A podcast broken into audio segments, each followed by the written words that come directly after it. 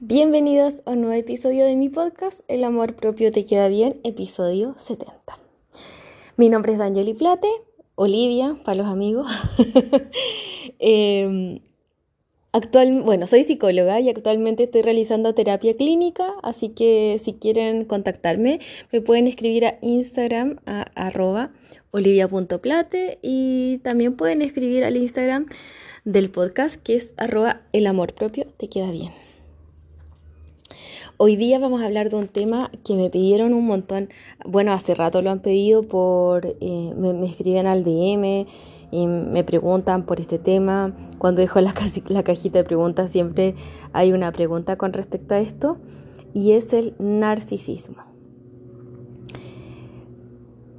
Actualmente siento que se ha manoseado mucho este término y es como que todo el mundo fuera narcisista. No, es que es narcisista, no, es que es narcisista. Y hay que tener cuidado cuando usamos estos términos porque eh, existe un trastorno de personalidad narcisista, ¿ya? Entonces, eso está determinado por ciertos criterios que están en el DSM, que es como la Biblia que ocupamos los psicólogos. Entonces es importante eh, tener claro de qué estamos hablando, porque puede ser una persona un poco egocéntrica o con rasgos narcisistas pero no quiere decir que tenga un trastorno de personalidad narcisista. Bueno, de eso vamos a hablar hoy día. ¿Ya? Em, ¿Y qué es esto del narcisismo? A ver si lo tenemos tan claro. Y vean y piensan si quizás, porque algo que me preguntaron también es, ¿cómo saber si uno es narcisista? Porque claro, en general escuchamos que el otro es narcisista, pero ¿y nosotros? ¿Cómo lo, lo podemos determinar? Bueno, para determinar el trastorno de personalidad solo tiene que hacer un profesional, ¿ya? Siempre. Pero mm, bueno, es importante conocer esto, por eso estoy haciendo el podcast, para que también nosotros vayamos siendo conscientes de qué significa este trastorno, ¿ya? O tener rasgos narcisistas, también es importante, y cómo nos puede afectar.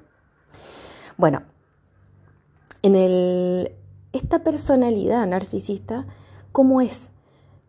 Es una persona que tiene demasiada confianza en sí mismo. ¿Y qué puede tener de malo? Se preguntarán. no es eso lo malo. Es que no hay una em, relación con la realidad. Está sobreestimando sus capacidades.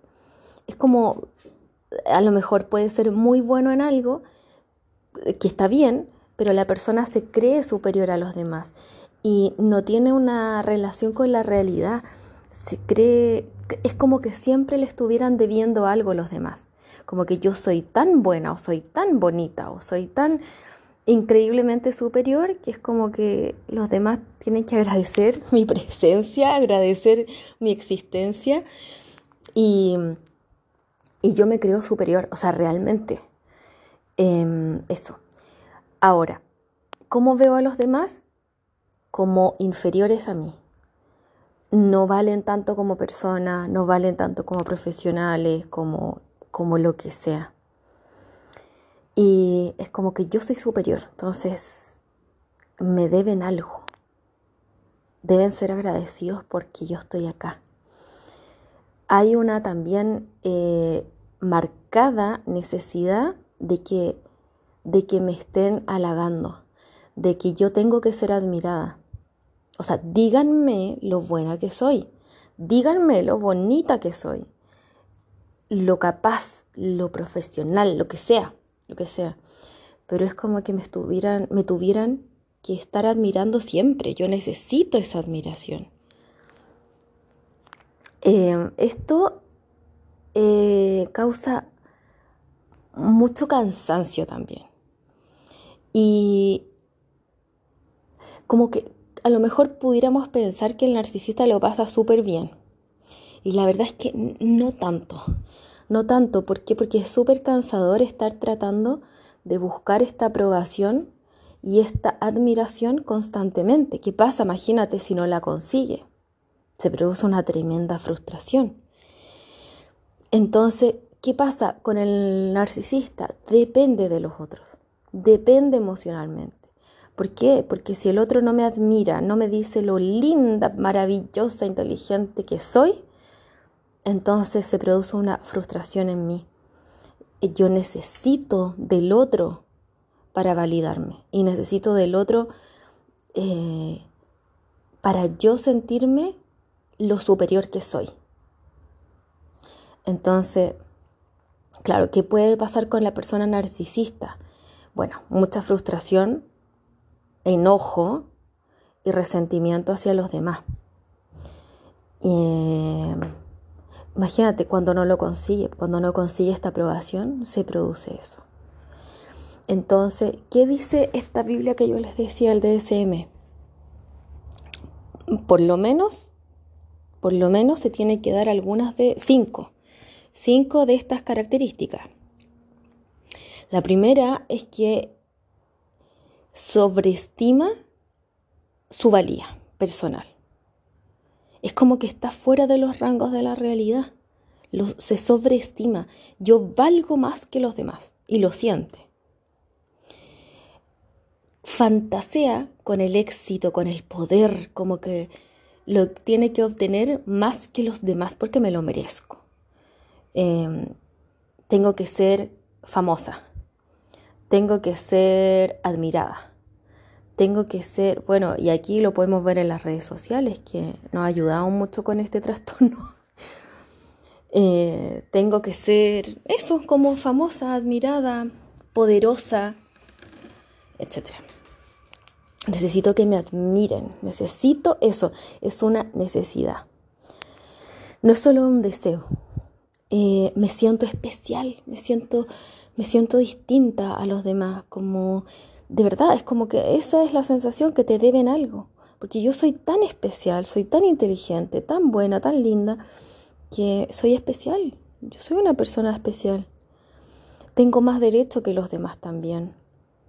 Eh, o sea, si yo entro a un lugar, a un restaurante y no hay mesas, por ejemplo, disponibles, porque había que reservar, porque el restaurante es muy concurrido, yo siento que me tienen que hacer un espacio porque yo soy especial. ¿Cómo no me van a tener una mesa? Entonces es como, ¿por qué? ¿Quién es? ¿Por qué? ¿Por qué? Bueno, porque yo me siento superior. Tengo como un derecho adquirido. Necesito que me traten distinto a los demás. Otra cosa también importante, eh, y me, me llamó mucho la atención porque cuando ayer en las historias subí esto, la solicitud que me había hecho una seguidora para hablar de este tema, una seguidora me dijo yo creo que soy narcisista. Eso es raro porque el narcisista en general como que no reconoce, pero ella lo venía pensando hace tiempo por, por cosas que les decía a los demás. Y fue muy sincera, se lo agradecí porque es muy difícil. Yo creo que tiene rasgos narcisistas. O sea, para diagnosticarla tiene que hacerlo un profesional y, yo sola lo conozco por redes sociales, no la he visto nunca, entonces. Pero puede ser que sí tenga rasgos, por lo que me contaba. Y tiene que ver con la explotación de los demás. O sea, por ejemplo, decía, yo exploto a mi marido. hago que me lleve a lugares, que me espere mientras yo vitrineo, que me espere mientras yo hago cosas y él está cansado, me dice, pero es como que me lo debe, como que yo soy especial, entonces me tiene que acompañar al mall y esperarme 10 horas súper aburrido mientras él no hace nada, pero yo vitrineo todo el mall y él lo pasa pésimo, o que me lleve a lugares y no es algo mutuo, es algo que yo disfruto. Es como una explotación. Yo te exploto. Esto además no se da solo en relaciones de pareja, obviamente se dan distintas relaciones. En el trabajo, en el trabajo yo les he contado todos los episodios de mi acoso laboral. Y es que es un muy buen ejemplo. Así que le voy a sacar el juego siempre que pueda. Porque este gallo era un narcisista, mi jefe gerente, que además sí tenía poder. Además era muy inteligente, era muy reconocido por los demás porque era un gallo brillante, o sea, realmente yo tengo que reconocerlo, era muy inteligente, pero racionalmente, cero inteligencia emocional. Pero entonces lo reconocían, lo tenían por ahí arriba, entonces se sentía tan seguro que nunca le iba a pasar nada, que abusaba de la gente. Bueno, yo ya les he contado de mis abusos, pero abusaba de todos, los explotaba. Te explotaba, si tenías que trabajar mucho. A mí me llamaba a veces hasta el fin de semana para trabajar. El, eh, no sé, me encerraba en su oficina, tenía que trabajar ahí, no almorzar y era una explotación terrible, terrible. Y es para conseguir sus fines, o sea, el fin justifica los medios, esto es así realmente. Así que ojo con los acosos en el trabajo, acoso laboral, el moving, que es el maltrato laboral también, bueno, el acoso en realidad, no es el maltrato, el acoso. Eh, ojo con este tipo de personas porque pueden ejercer acosos laborales. Em, y qué difícil, porque ahí estoy trabajando. Es como si es mi jefe más encima, ¿cómo lo detengo? Bueno, muy difícil, la verdad. No tiene empatía, por supuesto. No le importa si tú no tienes fines de semana para trabajar, o sea, para descansar. Lo que me importa es que trabajes para que cumplamos las metas. No me importa si yo te hago sentir mal no me importa si, si lo pasas mal, si lloras. Y una vez me acuerdo que mi jefe, ya cuando ya estaba, ya estaba a punto yo ya de... Esto fue justo antes de denunciarlo.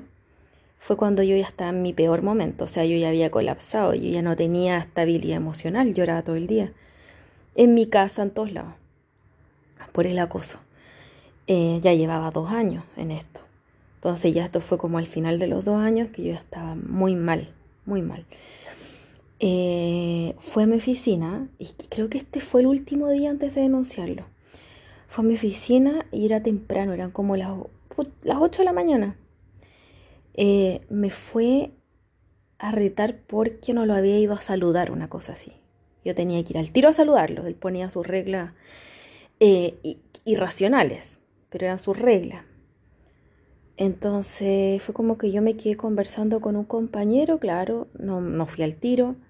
Entonces deben haber sido como las nueve de la mañana. Fue, me retó, yo ya lloraba de todo, entonces me puse a llorar. Eh, yo ya estaba mal, decía, me estoy volviendo loca. Yo eso pensaba. Y porque uno pierde el contacto con la realidad, ya no sabe si lo que uno piensa está bien o lo que él te dice o, lo que te dicen otros, ya como que empecé a estar muy mal. Y me, puse a llorar. Ay, le dije, por favor, déjame en paz, por favor, déjame tranquila. Sabes que me voy a ir. Dame permiso para irme, me voy a ir. No puedo estar acá. Porque ya sabía que era un nuevo día de llanto en la oficina todo el día y yo ya no podía más. Ese día me fui a pedir licencia. Eh, y me dijo, así me gusta verte. Y cerró la puerta de mi oficina por dentro me dijo, así me gusta verte, llorando, así me gusta. Y disfrutaba viéndome así, llorando. Y me lo dijo, yo quedé tan impresionada. Dije, ¿qué, ¿qué le dije? ¿Te gusta verme llorar? Sí, me dijo, así me gusta verte. Claro, él me tenía ya dominada. Entonces, le gustaba verme llorar. Carecía totalmente de empatía. O sea, ¿ustedes creen que fue como ¿Qué te pasa? Toma agüita, tranquila, perdona, andate a tu casa, quizás me excedí. Jamás, jamás disfrutaba, se reía. O sea, yo le vi su sonrisa y, realmente era una cosa patológica. Este gallo sí que era un psicópata, sí. Ya, de verdad que sí. Eh, no, así me gusta verte llorando, así me gusta. No, este, está loco. Bueno. Eh, jamás se puso en mi lugar, jamás, jamás se conmovió por el dolor ajeno, ni de mis compañeras, ni cuando ellas lloraban porque les hacía pebre los trabajos, por ejemplo, o les decía frente a otros, frente a mí, que eran tontas. Por ejemplo, yo les he contado, yo no era la tonta, yo era la, ¿cómo me decía? La eh, chúcara, la chúcara. Porque yo le, le decía las cosas que no me parecían. Pero la otra jefa, éramos dos, era la tonta. Así nos etiquetaba. Entonces, cuando ella hacía un trabajo, puede que no haya estado mal. Suponte que se equivocó en una fórmula ya, o en algo del Excel, o no le gustó la letra, qué sé yo. la mandaba a hacer todo de nuevo y ella lloraba, lloraba. Y él no, no tenía empatía, le daba lo mismo, le decía que su trabajo era horrible, que ya lo estaba haciendo mal, que era tonta, y al final lo terminaba haciendo él de nuevo porque todo lo que ella había hecho estaba mal. Cero empatía. Y eso lo vi miles de veces, pero muchas, con muchas compañeras, compañeros. Nunca tuvo empatía, nunca lo vi tener empatía. Por nadie. Ni siquiera por los animales, por nada, por nada. Eh, también son envidiosos, son personas envidiosas. cuando ven que otro les puede quitar su lugar, eh, se ponen furiosos. También me pasó, por ejemplo, con él que eh, trataba de indisponernos frente a otras personas. Y por ejemplo, a mí me hablaba muy mal de otros, de otros gerentes. Él era gerente, pero habían dos más. Y me, o sea, habían más, más eran cinco pero de dos me hablaba muy mal. Entonces a mí me tenían que caer mal también. Y yo tenía que ser pesada y mala con ellos. Y a mí no me caían mal, para nada. Pero claro, ¿qué pasaba? Que él se veía amenazado, porque también eran personas inteligentes, pero además eran muy queridas, eh, eran respetadas.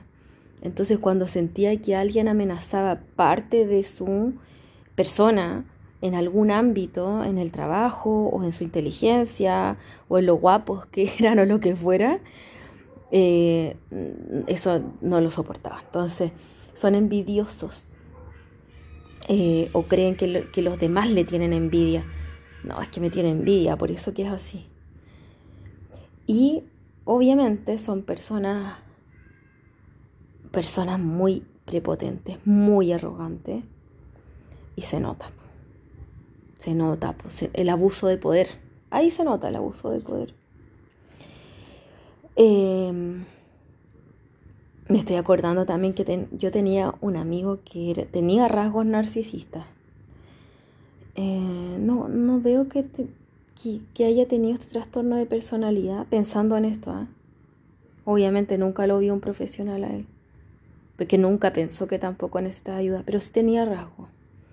Y es como que él era muy lindo, era con el tema de la belleza.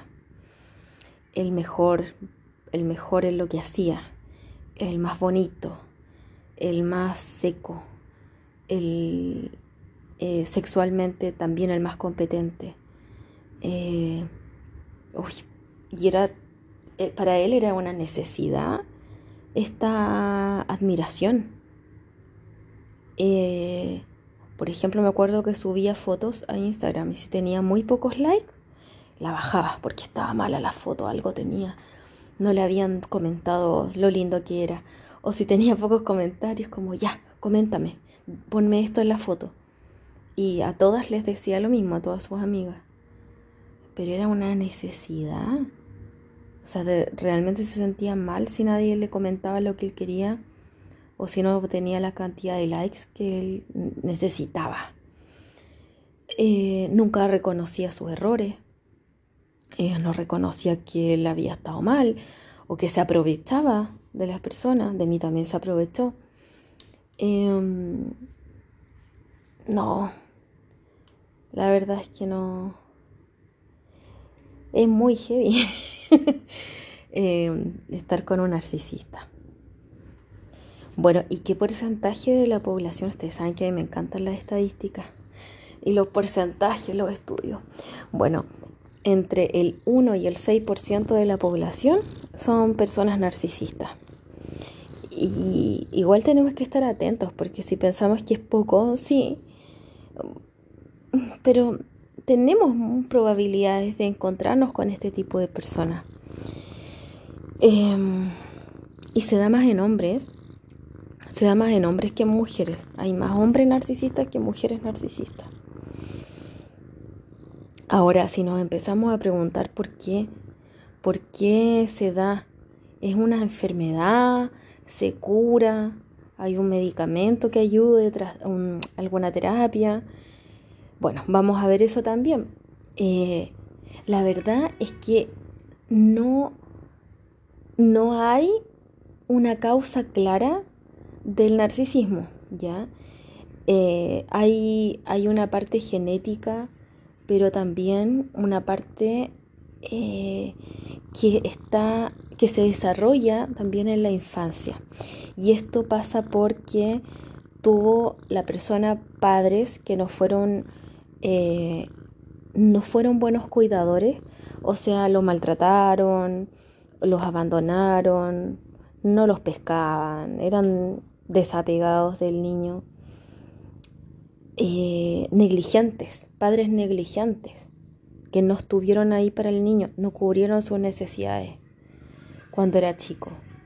Pero también se puede dar en el caso opuesto, o sea, cuando el, niño creció, puede ser con padres narcisistas y le enseñaron a ser narcisista, eh, o le dieron demasiada atención al niño. Niños que fueron sobreprotegidos, que recibieron mucha atención. Eh, eh, los papás lo admiraban como si fuera la joya más preciosa.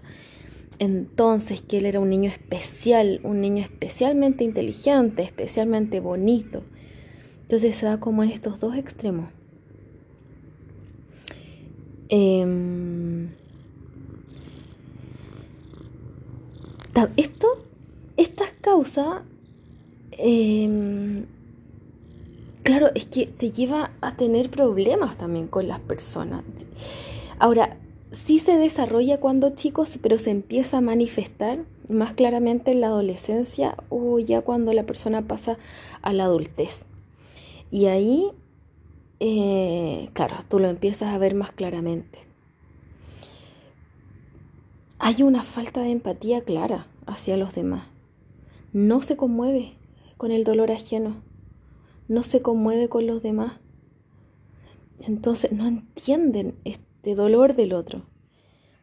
Son totalmente indiferentes. Solo se conmueven. o es cuando le pasa a ellos, ahí recién entienden ese dolor. Pero es que tampoco lo llegan a entender del otro. Es como que solo importa tu dolor pero no el de otros.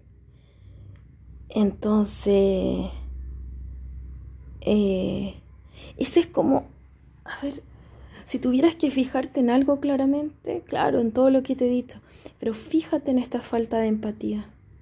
No, no se conmueven con tu dolor, con, con lo que te está pasando a ti, con lo que tú estás contando. Finalmente tampoco le importa lo que te pase, no le importa y, y si van a conversar contigo, van a tratar de ellos acaparar la atención. No le importa lo que tú le digas. Eh, no. Algo también importante es que tratan o ven a los otros como objetos, no como personas. Eh, y con fines utilitarios. Si me sirves, entra en mi vida. Pero si no me puedes dar algo que yo quiero o necesito, te desecho como un objeto no me sirves, no te quiero en mi vida. Entonces como un objeto, te, trato como con fines utilitarios. Eso es importante también reconocerlo. Eh, es importante también, por ejemplo, si tú le dices a un narcisista que es narcisista o que tú ves estos rasgos, no lo van a reconocer, no se dan cuenta, ellos no son conscientes de esto. Eh, puede ser que ellos encuentren que son un poco egocéntricos, pero eso no es algo malo para ellos. Como, pero claro, sí me lo merezco, pero es que sí es verdad que yo soy más bonito que los demás, soy más inteligente, merezco más, eh, soy especial. Entonces, claro que puedo ser egocéntrico si soy especial. Y los demás son inferiores a mí. Entonces son, no se dan cuenta realmente de también el daño que pueden estar causando a otros para nada. En general no van a consulta las personas con este trastorno de personalidad o con rasgos narcisistas porque no sienten que necesitan ayuda. Ellos no, eh, no lo ven como un problema.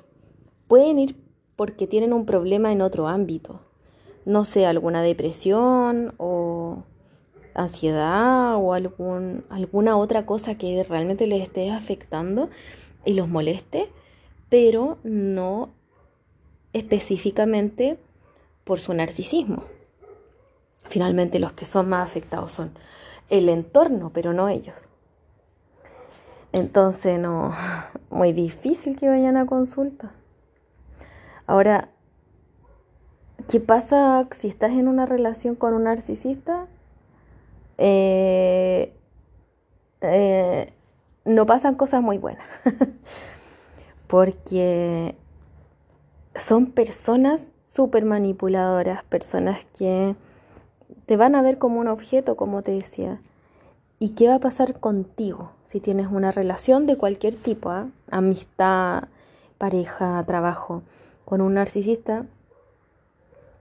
Eh, es estresante, es muy estresante y también te va a sentir frustrada,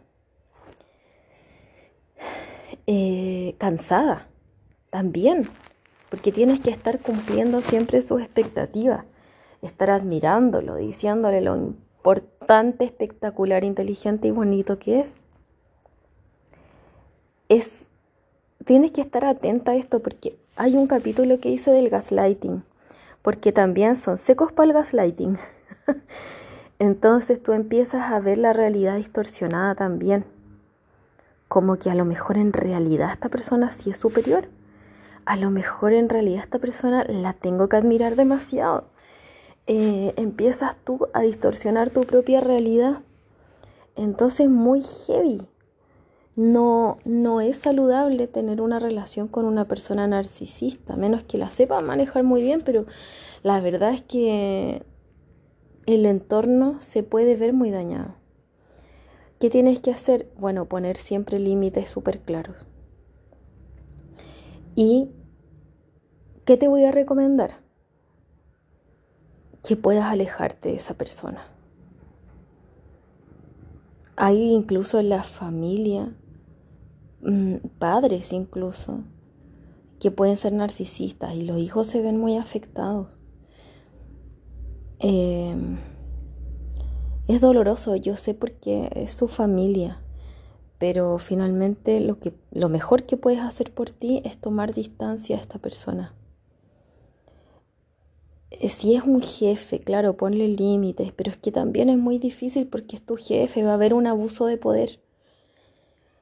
Ay, finalmente, lo mejor es alejarse de esa persona, porque te va a dañar. Te va a dañar. No sé si si pueda, yo no pude. Yo no pude manejar en mi trabajo este abuso narcisista, no pude. Y lo mejor fue, cuando yo me sané cuando me alejé, cuando, además de tomar terapia, pero cuando me alejé, porque es muy difícil sanar en ese entorno donde todos los días te están recordando que eres una persona súper inferior, el otro es superior, que le debes mucho al otro, eh, que si no piensas como él, eres una estúpida o eres... Eh, algo está mal contigo.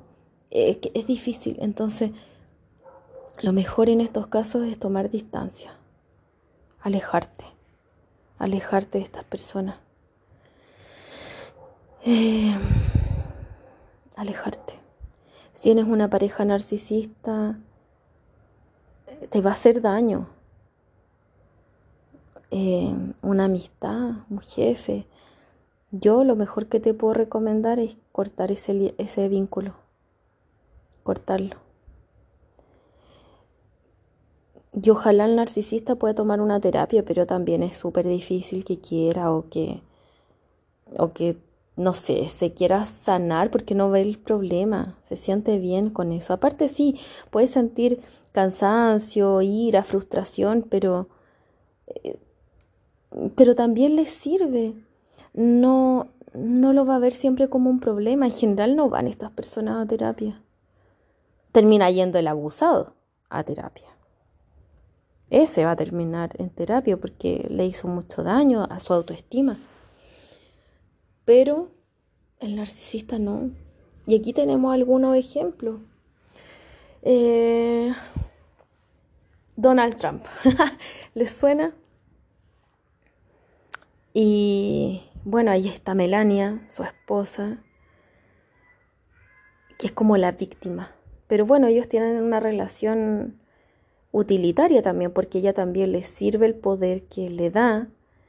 Em, y él es un narcisista. Él es un narcisista. Eh, ¿Quién más? No, les voy a dar ese ejemplo. Es muy claro. Bueno, eh, ¿qué más les puedo contar del narcisismo? Mm. Por ejemplo, a ver, en una pareja, ¿cómo se da una relación narcisista?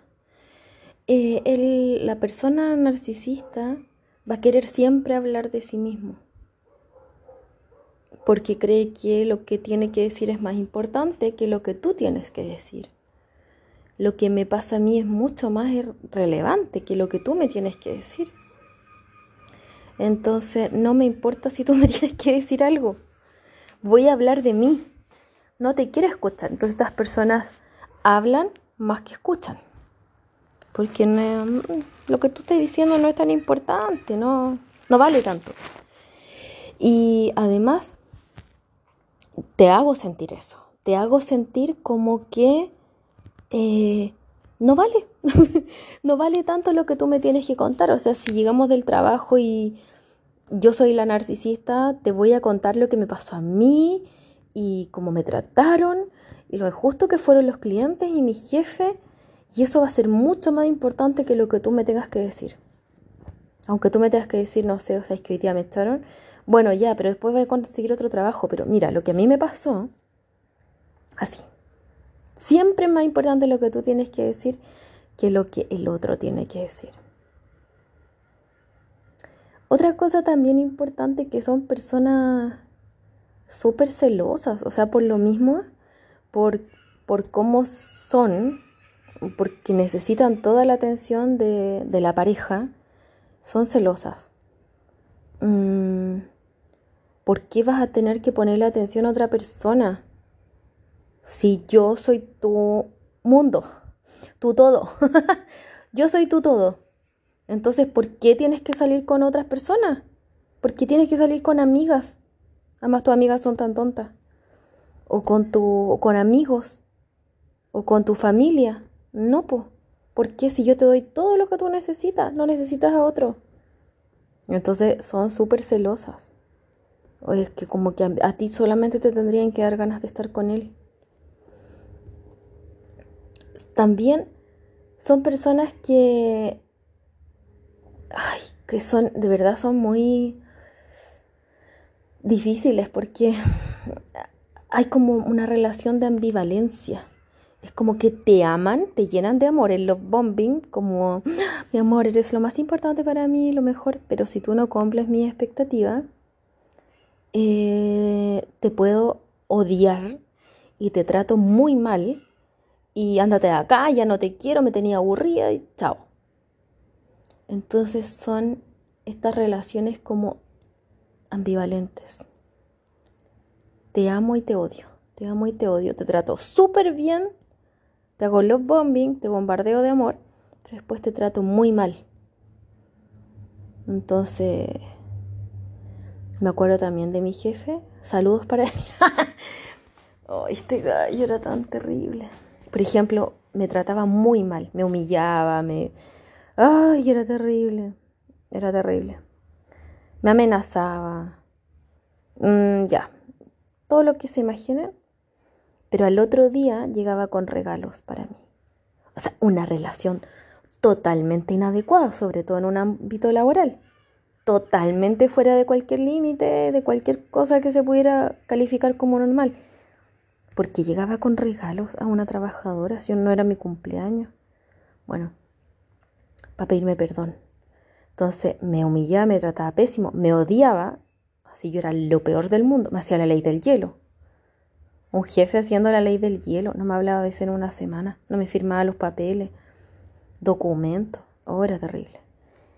Ya, pero después se arrepentía, no, no se arrepentía, después como eh, me necesitaba para algo, no sé, llegaba con regalos. El love bombing. Entonces me llevaba una vez, yo lo conté en el podcast, me llevó un toblerone gigante. Que era evidente que era un chocolate porque la cuestión medía un metro. No sé si lo conocen. Pero gigante. Gigante. Así que a mí me llegaba a dar vergüenza porque era totalmente inadecuado. Bueno, pero como me había tratado tan mal, después me llevó ese chocolate para que lo perdonara. O eh, perfume. Oh, no, si era una cosa rarísima, extraña, disfuncional. Todo lo que le quieran poner como un calificativo era. Entonces, eso, amor y odio, amor y odio. Y así te lleva. Y te descolocas como no hay una estabilidad. Son impredecibles en su comportamiento. De hecho, hoy me estoy acordando de cosas. una vez me preguntó. Me dijo, ¿tú podrías decir que yo soy predecible o impredecible? Y yo no sabía qué contestarle porque tenía que contestarle lo que él quería escuchar porque si no, yo ya sabía que se venía una represalia contra mí. Entonces, no sé, yo no sabía qué decirle. Pero era impredecible. Bueno, le dije eh, que yo creo que tú eres impredecible. Y se enojó tanto, tanto, tanto, tanto, tanto. Y ahí creo que me echó de la oficina, no sé, qué más no me acuerdo, pero se enojó mucho. Eh, pero es la verdad, po. ¿Pero por qué soy impredecible? Pero dime, pero dame ejemplo. Oh, es terrible. Entonces, pero es verdad, son impredecibles. Eh, ya les dije, no tienen empatía, entonces la pareja tampoco, obviamente, tiene, que ahora estamos hablando de las parejas. Eh, bueno, metí a mi jefe, que en realidad para todo aplica lo mismo. No tiene empatía, em, anda a criticarlos. Porque si tú les dices que, ¿sabes qué? Cuando tú hiciste esto, te equivocaste, pagaste mal una cuenta o te equivocaste en una fórmula o lo que sea, no, es terrible. No aceptan las críticas. Porque ellos son perfectos. ¿Cómo, los, cómo puedes osar a criticarlos si ellos no se equivocan? Lo más probable es que tú te hayas equivocado. Entonces no lo, uf, terrible, no los puedes criticar. No aceptan eso, no lo aceptan. Eh, controladores, por supuesto, o sea, eh, el típico que te anda revisando las cosas. Revisando, bueno, a mí mi jefe también, pues me revisaba las redes sociales, no sé cómo se metía, creo que con perfiles falsos, no sé. Eh, controlaba lo que yo subía a las redes, controlaba mi vestuario, o sea, él sabía perfectamente y me lo decía cuando me compraba algo, o sea, ah, mm, zapatos nuevos, ah, esa chaqueta está bonita, sí, me gusta cómo te queda. Hoy día, ah, ese vestido también es nuevo. Sabía perfectamente todo.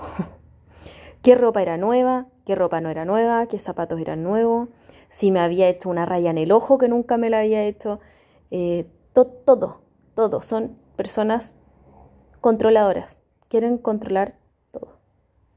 Todo, todo. Entonces ahí te pueden revisar el celular, la cartera, cuentas. Em, quieren tener tus claves, quieren controlarte, controlar tu vida. Ay, hasta me agoté de describir a este tipo de personas. Son agotadoras. Eh, ¿Qué más? Ah, uy, me acordé de otra cosa son personas que también necesitan que tú siempre las estés halagando.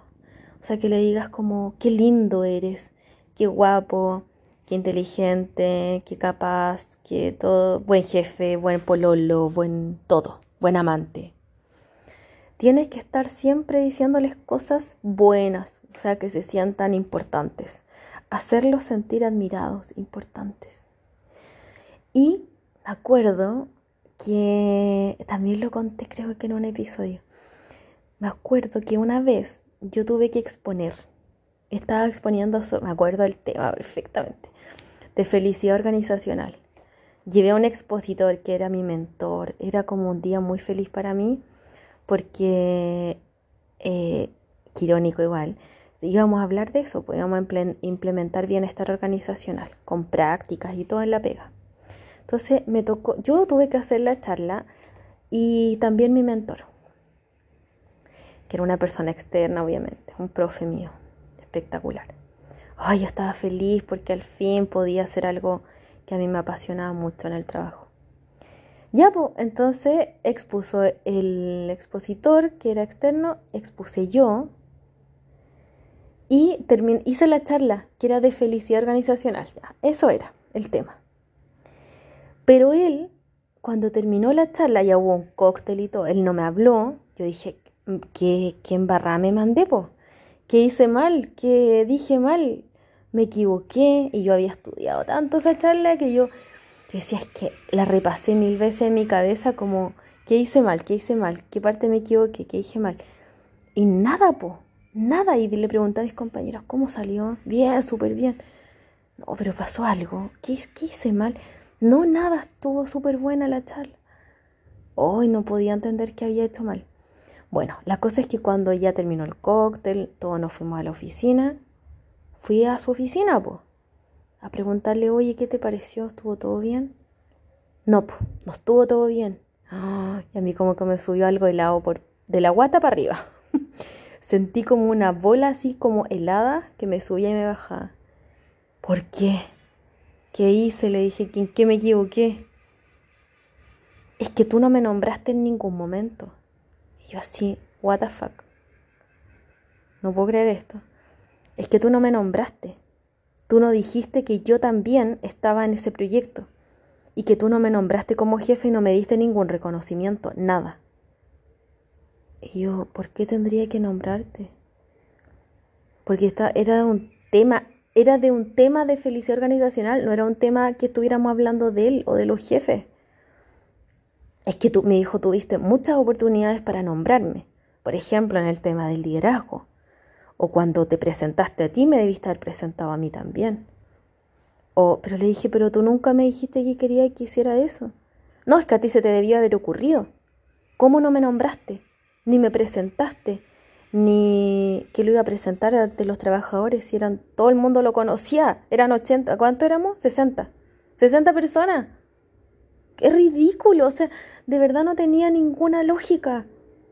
O que yo estuviera diciendo, oye, como el liderazgo, como mi jefe que es el mejor, además que no lo sentía porque lo encontraba nefasto. ¿Qué quería?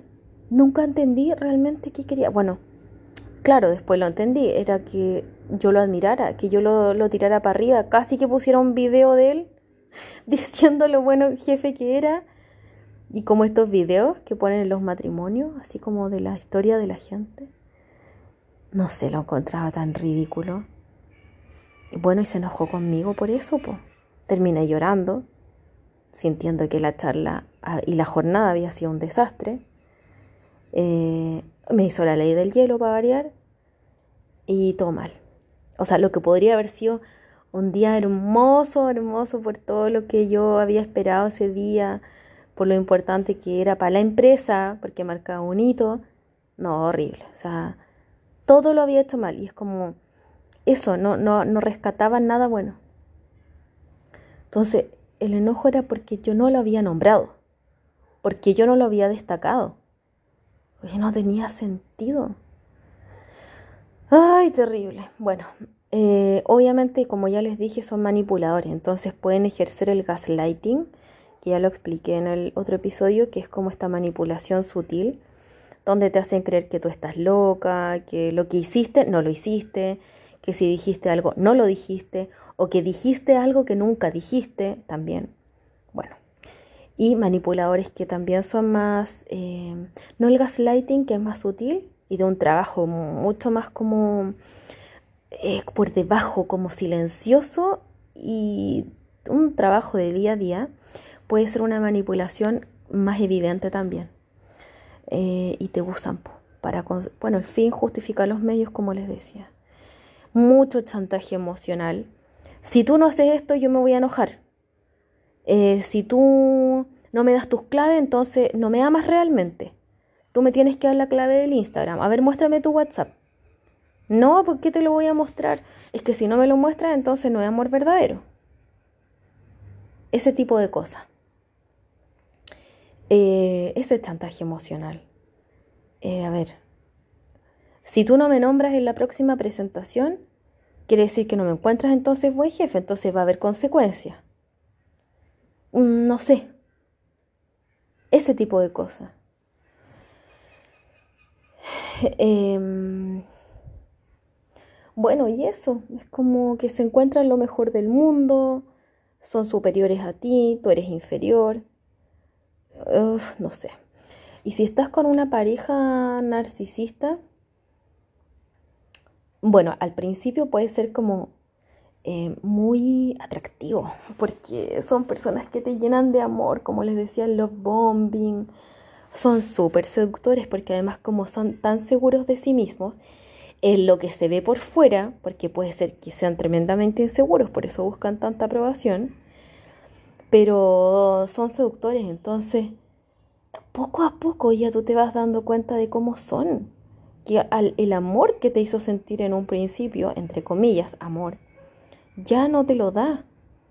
Ahora él es lo más importante y lo, lo mejor de la relación, y tú no, eres como un apéndice en la relación.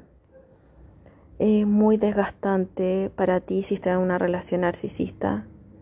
Probablemente o has estado, te puedes acordar. Es cansador. Siempre tienes que estar tirándolo para arriba, diciéndole lo increíble que es, admirándolo. Hay mucho estrés, mucho conflicto siempre, mucho celo. Ay, así que no es muy agotador, realmente. Em, de nuevo te digo, si tú estás en un tipo de relación narcisista, en una relación de pareja, de amistad, de jefatura, lo que sea, aléjate si puedes. Aléjate, lo mejor que puedes hacer es alejarte. Si estás mal, toma terapia, sánate, sánate. A mí me costó sanarme, como dos o tres años del abuso, eh, volver a, ser yo misma, a, recobrar mi esencia, mi autoestima. Entonces eh, requiere de trabajo y mucho trabajo. Entonces lo mejor que puedes hacer... ¡Ay, este gatito! Em, es alejarte y tomar terapia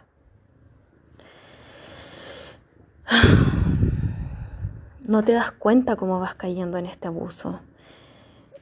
Tan del día a día, se hace tan normal, es como que se normaliza, esta persona normaliza su increíblemente grandiosidad, su ego gigante, entonces eh, empiezas a caer de a poco sin darte cuenta. Así que yo te recomiendo que salgas de ahí, amiga, date cuenta. Amiga, date cuenta y sal de ahí realmente. No te va a traer nada positivo. Lo vas a sufrir. Vas a sufrir, vas a creer que tú eres la que está mal, que tú eres la egoísta, que tú eres la mala. Hay muchas etiquetas también. Mm. Y culpa. Tú no me haces sentir querido. Es que, ¿qué es eso que necesitas? que le refuerce su, su, su ego constantemente. Eso es muy agotador. Entonces realmente yo te recomiendo que te alejes, que veles por ti, que veles por ti. Si eres mamá, aprende, aprende de crianza, lee, eh, si quieres tomar terapia, anda a terapia. Trata de formar un apego que sea un apego seguro, un apego sano. Em, porque esto, como dijimos, las causas no están tan claras del trastorno de personalidad narcisista, pero sí, como les decía, se sabe que influye mucho la infancia, el tipo de crianza, em, pero también hay una parte genética. Y claro, hay narcisistas que son patológicos y que causan muchísimo daño, y otros que se adaptan, otros que se adaptan al entorno, que se adaptan, se dan más cuenta. Entonces, bueno, ahí es donde la crianza es sumamente importante eh, para que sepamos cómo criar niños sanos, que sean un aporte a la sociedad, que también sean felices pero que no hagan daño, que puedan aportar a este mundo. Ay, bueno, eso pues chiquilla. Yo creo que con eso que les he dado harta información. Em, no es un tema menor, no es un tema banal. Eh, y a pesar de que la estadística diga que se da entre el 1 y el 6% de la población, también es fácil, es fácil. Yo ya conozco dos personas cercanas con este, este trastorno. Entonces, claro, no hay que invisibilizarlo. Tampoco hay que tomarlo a la ligera, como que he escuchado mucho de que ahora todo el mundo es narcisista, no. Pero sí estemos atentos a todo lo que les he dicho, a todas las señales, a todas estas conductas, eh, eh, a bueno, a todas las señales, a todos los síntomas también, todo lo que les he dicho hoy día, para, para saber cuándo estamos siendo víctimas de un abuso narcisista o estamos frente a una persona narcisista y ya saber cuáles son las consecuencias que te puede traer a ti.